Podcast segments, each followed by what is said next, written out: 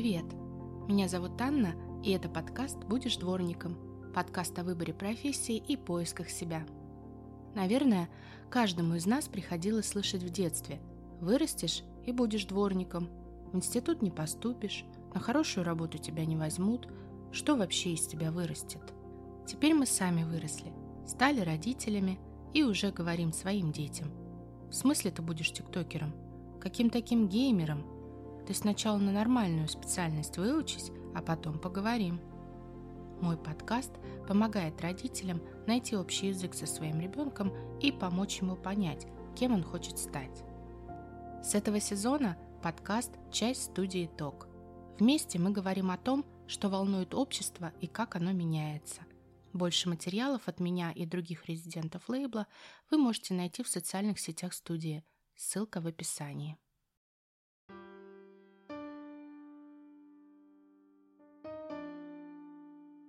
Маруся сидела в кафе. Московское небо затянуло серыми, давящими тучами. Дождь шел третий день. Сквозь большое окно Маруся наблюдала за торопящимися прохожими. Время ее обеда подходило к концу. Скоро ей предстояло вернуться в офис. В престижную аудиторскую фирму, которая входила в большую четверку, Маруся мечтала попасть еще в универе. Знаменитая круглая башня на набережной в центре города была олицетворением сбывшейся мечты. Мечты, которую она, как сейчас становилось ей отчетливо ясным, на самом деле не мечтала. Разочарование в профессии наступило не внезапно. В фирме она работала почти пять лет, последний год оказался самым тяжелым. Ее все чаще посещали мысли, что то, чем она занимается, совершенно не ее – Последнее время мысли стали навязчивыми. И даже приличный оклад и ипотека на недавно приобретенную собственную однушку не мотивировали продолжать. Маруся пошла к психологу, пытаясь все списать на то, что она просто переработала. Но после похода к психологу все стало еще хуже. Выяснилось, что Маруся изначально не хотела работать в офисе и вообще не знает себя и свои потребности – это вроде должно было помочь, но ввергло ее еще в большее уныние. Все, я так больше не могу. Сейчас я встану, вернусь в офис и напишу заявление, решила Маруся. Да, это грустно. Это даже может быть провал. Она вложила себя в сферу деятельности, в которой разочаровалась, и годы ушли. Но дело было даже не в этом – а в том, что Маруся не знала, чего она хочет. Ей 31 год. Мама говорит, что ей детей пора рожать, а она, по сути, сама еще не определившийся ребенок. И опять же, дело не в том, что скажет мама. Папа в жизни Маруси участия не принимал, ушел из семьи, когда она была еще маленькая, и психолог именно с этим связывал ее проблемы во взаимоотношениях с мужчинами. Дело в том, что Маруся реально не понимала, что ей нравится. Вопрос «чего я хочу» ввергал ее в ужас. Это была черная бездна, в которой не было ни единой точки опоры. Уходить во фриланс не было никакого смысла, поскольку ей не нравилась не фирма, а именно то, чем она занимается – получить доп. образование и пойти во что-то смежное, менеджмент, маркетинг, продажи, финансы, юриспруденция – все не то. А что то, непонятно. Кроме того, ее одолевал страх что-либо менять. Уйти из стабильности, сделать ошибку, свернуть не туда. И поговорить-то не с кем, ведь никто не поймет, подумают, что с жиру бесится, ведь у нее – такая работа. Минутка занудства.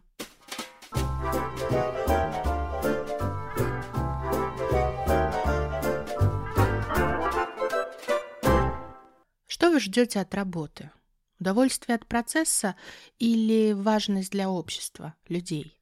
В чем ценность для вас? Если тратить одну единственную жизнь на какую-то деятельность, то она должна приносить наслаждение.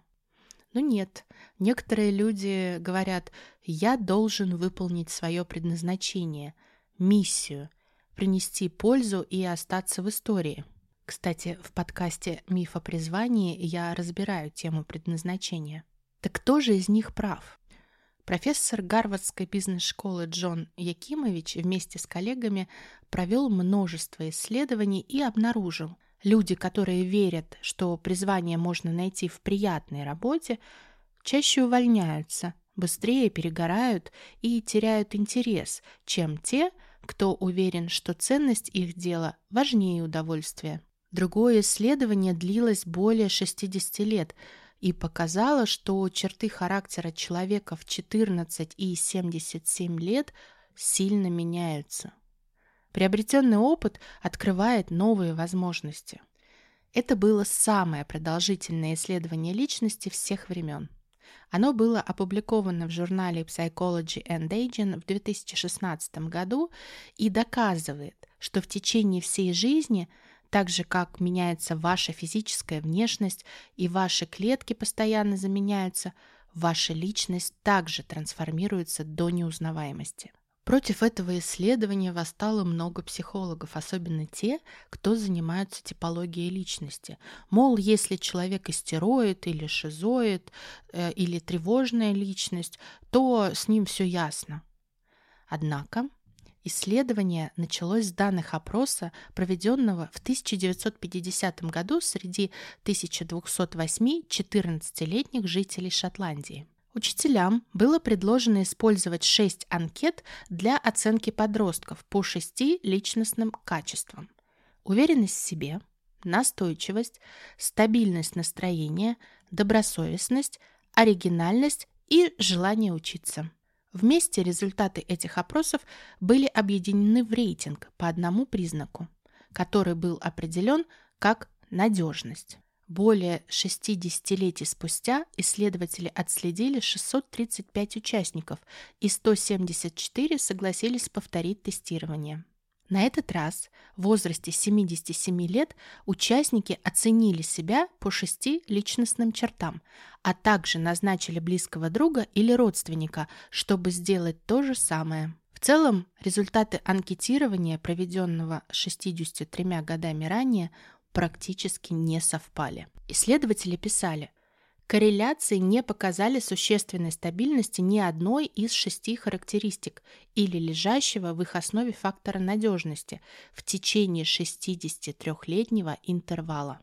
Возможно, те, у кого были импульсивные недостатки характера в подростковом возрасте, были бы благодарны, что некоторые черты личности могут даже проявляться позже в жизни. Но мысль о том, что вся ваша личность преобразилась, приводит в замешательство. Если ваши модели мышления, эмоции и поведения так сильно меняются на протяжении десятилетий, можно ли считать вас в старости тем же человеком, каким вы были в подростковом возрасте? Этот вопрос также связан с более широкими теориями о природе самости. Например, все больше исследований в области нейробиологии подтверждают древнюю буддийскую веру в то, что наше представление о стабильном «я» не более чем иллюзия. Кстати, ссылки на все приведенные исследования я оставлю в телеграм-канале подкаста. Ссылка на телеграм-канал подкаста в описании к этому выпуску. Возможно, это исследование не удивит вас, если вы однажды были на встрече одноклассников и столкнулись с очень старым школьным другом и нашли совершенно другого человека, чем тот ребенок, которого вы помнили. Это исследование предполагает, что в течение десятилетий ваше собственное молодое «я» может быть также неузнаваемо. Маруся вышла из кафе и словила себя на мысли, что если сейчас на пешеходном переходе ее собьет машина, то на работу можно будет не идти – Здесь я хочу прервать историю Маруси и сказать пару очень важных вещей. Дорогие мои слушатели, если у вас или у кого-то из ваших близких возникают такие мысли, пожалуйста, не оставляйте их без внимания. Эти сволочи, однажды возникнув в вашей голове, вернутся и поселятся там, как у себя дома. Просите о помощи. Не бойтесь сказать, что вам плохо – и помогайте друг другу. Обращайтесь к помогающим специалистам, в первую очередь к врачам. Это не стыдно, это не страшно, это нормально и правильно. Наш мозг так устроен, что он плохо работает в условиях дикого стресса и депрессивных состояний. Он просто не способен принимать взвешенные решения, и принимать их в таких состояниях крайне опасно. Поэтому поддерживайте себя и своих близких. Нам сейчас всем сложно и страшно, но в первую очередь нужно позаботиться о себе, тогда вы сможете позаботиться о других. К счастью, в жизни Маруси нашелся человек, который ее поддержал. И как ни странно, этот человек нашелся в самом ненавистном месте в ее жизни – на работе – Вернувшись в офис, Маруся села на свой стул, посмотрела на стопки ждавших ее бумаг и заплакала. Ей вдруг стало себя так жалко, что она не смогла сдержать слез. Ее начальница, сидевшая напротив, испуганно спросила, что случилось, Маруся? Мне плохо. Мне очень плохо. И именно эти слова изменили жизнь Маруси. Оказалось, что начальница, с которой они прежде поддерживали формальные рабочие отношения, вполне ее поняла и даже спросила, «Почему ты мне раньше не говорила?» Она помогла Марусе оформить двухмесячный отпуск и посоветовала хорошего психотерапевта. И друзья поддержали Марусю. И даже мама, которая всегда была с ней строга.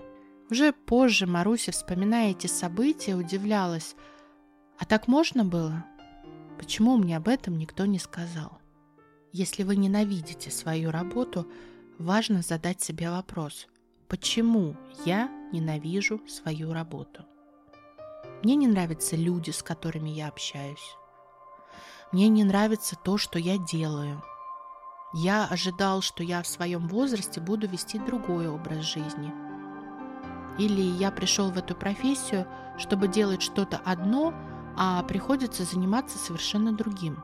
Кстати, в курсе профориентации во втором модуле, который так и называется «Про профессии», я часто удивляюсь, когда узнаю, что подростки не знают об элементарных профессиях. И когда я погружаю их в мир профессии, их поле для выбора становится шире, у них загораются глаза, и они понимают, что ого, из чего, сколько я могу выбрать. И люди часто не знают, что стоит в действительности за той или иной профессией. Кстати, следующий курс «Выбор профессии для подростков» плюс 14 начинается 6 ноября. Торопитесь записаться, ссылка в описании к подкасту. И разбираясь с тем, почему вы ненавидите свою работу, мне кажется важным начать с того, что многим из нас не хватает уважения к своему труду. Я что-то делаю, и в целом то, что я делаю, направлено на улучшение жизни людей – даже если я работаю в какой-то бюрократической конторе, в фармацевтической области, в банке, в аудиторской компании, где много действительно монотонного рутинного труда, но мой труд приносит пользу людям. Я молодец. Это уже работа. Может быть, это не самая лучшая работа, но она ценная. Как минимум, она ценная для меня. Да, наверняка есть люди, которые зарабатывают больше меня и живут интереснее, богаче, лучше, комфортнее, но мой труд важен. Если я не буду его уважать, чего ждать от других? Вторая проблема – это, конечно же, отношения между людьми. Довольно часто отношения в коллективах не очень приятные. Много негативных оценок, конкуренции могут годами тлеть вялотекущие конфликты. Всю корпоративную активность, командообразование чаще всего сотрудники воспринимают с агрессией и сопротивлением. Нет желания узнавать коллег поближе, проникаться ими и взаимодействовать. А ведь это очень важный момент. Люди проводят в коллективе по много часов, больше, чем они проводят дома. И хотя бы один дружественный коллега, с которым можно пообедать и поболтать возле чайника, значительно разгружает психологически. Порой в коллективах не хватает того, кто мог бы быть доброжелателен ко всем. Организовывал активность, мероприятия, а именно такие мероприятия, чтобы было всем интересно. Можно стать таким человеком. Ну, если есть желание, конечно. Если уж совсем никак, то помогают способы психологической разгрузки. Например, нарисовать э, свой безумный серпентарий а, или написать рассказ, выпустить стенгазету. Да, пусть только для самого себя. Или поддерживать коллег в боях друг против друга, мысленно делать ставки, а кто победит. Шутки шутками, но мысленное дистанцирование от процесса неприятных действий или коммуникаций значительно снижает уровень раздражения. При расхождении в ожиданиях от того, что я делаю и что хотел бы делать, в ряде случаев помогает пойти учиться. Либо повышать квалификацию, либо получать новую профессию. Это, во-первых, дает надежду на изменение текущей ситуации, а во-вторых – позволяет поделать что-то новое и интересное. Когда на курсах живописи кто-то говорит «Господи, как мне надоело работать учителем химии», наверняка найдется тот, кто посочувствует и поддержит, в то время как в школьной учительской куда выше вероятность услышать «Нам всем надоело, и ничего, мы молчим и терпим». Очень важно запрашивать больше поддержки от друзей и близких. Конечно, бывает так, что у них у самих с работы все не очень. Некоторые люди с изумлением говорят, что они в принципе не встречали людей, которым нравится их работа. И если в вашем детстве среди членов семьи работа была страшилкой, которая требовала жертв, страданий, то, обнаружив людей, которые любят свою работу и ходят на нее с удовольствием, уже будет мощным стимулом начать что-то делать для изменения своей ситуации. Ведь если интересная работа – это не утопия, а реально существующая штука, то имеет смысл ее искать, ведь так? Если до близких удается донести, что я не люблю свою работу, но сейчас вынужден на нее ходить и поэтому нуждаюсь в дополнительной поддержке, это тоже может значительно помочь. Когда другой человек рядом говорит – я понимаю, что тебе не нравится, но зато ты держишь всю семью на плаву. Или я тебе сочувствую, надеюсь, скоро кризис в твоей сфере закончится, и ты сможешь найти что-то новое. А я тебя поддержу. Согласитесь, тогда жить становится веселее. Одна из самых страшных вещей, которые обычно говорят себе люди, это «А куда ж мне деваться-то?» Я не буду вам вешать всю эту позитивную фигню на уши, Иногда действительно бывают такие периоды, когда деваться особо некуда. Но в такие периоды важно работать на то, чтобы по их завершении направление для девания себя все-таки появилось. На сегодня все. Буду рада вашим оценкам и отзывам. У подкаста есть телеграм-канал – на канале я выкладываю дополнительные материалы к выпуску, упражнения, озвученные в подкасте, анонсы и другую полезную информацию. Также у нас есть группа школы «Кем быть» для родителей, чьим детям предстоит делать выбор профессии, и людей, заинтересованных в смене профессии. Все ссылки есть в описании выпуска и подкаста. Если вы хотите, чтобы в подкасте мы рассказали про ваш бренд, пишите на почту студии Толк ссылка в описании. И обязательно подписывайтесь, пишите мне на mail, делитесь вашими мыслями и идеями. Расскажите свою историю поиска в себя и станьте героем одного из следующих выпусков. Желаю вам теплой недели и до встречи!